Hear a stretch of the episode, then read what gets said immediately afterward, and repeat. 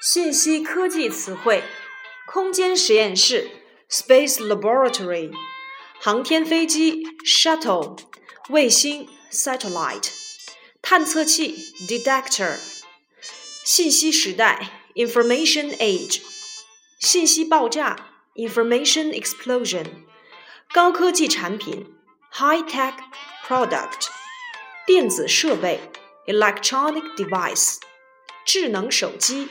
intelligent handset or smartphone. 研发 research and development. 核心技术 core technology. 电讯 telecommunication. 硬件 hardware.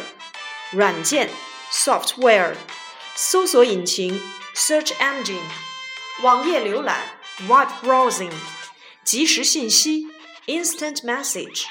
视频电话 video phone，文件传输 document transmission，在线社区 online community，社交网络 social networking，网上冲浪 surf on the internet，网民 netizen，活跃用户 active user，对什么上瘾 be addicted to，计算机病毒 computer virus，虚拟世界。